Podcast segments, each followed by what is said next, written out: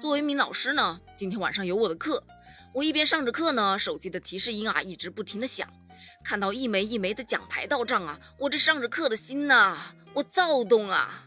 首先呢，石智勇的举重男子七十三公斤级冠军啊最先响起，这可是本届东京奥运会啊中国代表团的第十二枚金牌呀。他以总成绩三百六十四公斤打破了世界纪录，强势夺冠。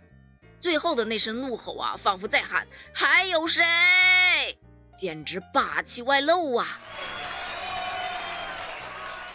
紧接着，在三人女子篮球项目中，中国女孩们创造了中国篮球史的历史啊，以十六比十四打败了法国队，拿到了铜牌。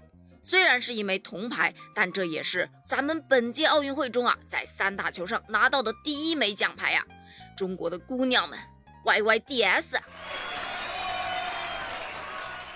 最后呢，就是体操男子个人全能赛，中国的选手肖若腾啊，是摘得了银牌。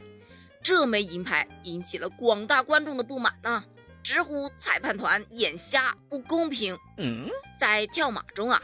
明明日本选手啊跟我们的肖若腾做了同一个动作，对方都一只脚踏到垫子外头去了，居然还得了十四点七分的高分。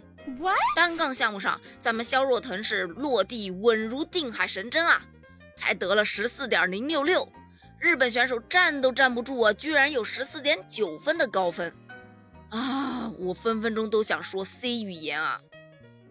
不了解 C 语言的呢，可以去看我上一篇的科普啊。不过呢。还是网友们技高一筹啊！他们啊，有的调侃说：“哎呀，这届的裁判太不容易了，都双目失明了，还依然坚守在岗位上，这大概是本届奥运会最励志的故事了。”还有网友说呢：“我刚才回家路上啊，边看直播边走路，结果被判了一下，回头定睛一看，原来呀是桥本大辉出界的那只脚。”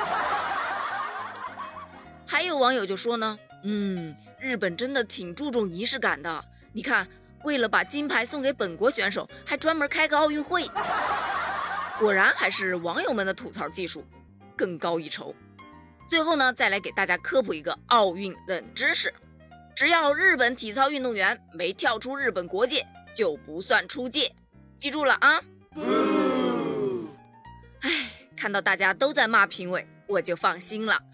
肖若腾啊，在我们心里你是绝对的冠军，继续加油吧！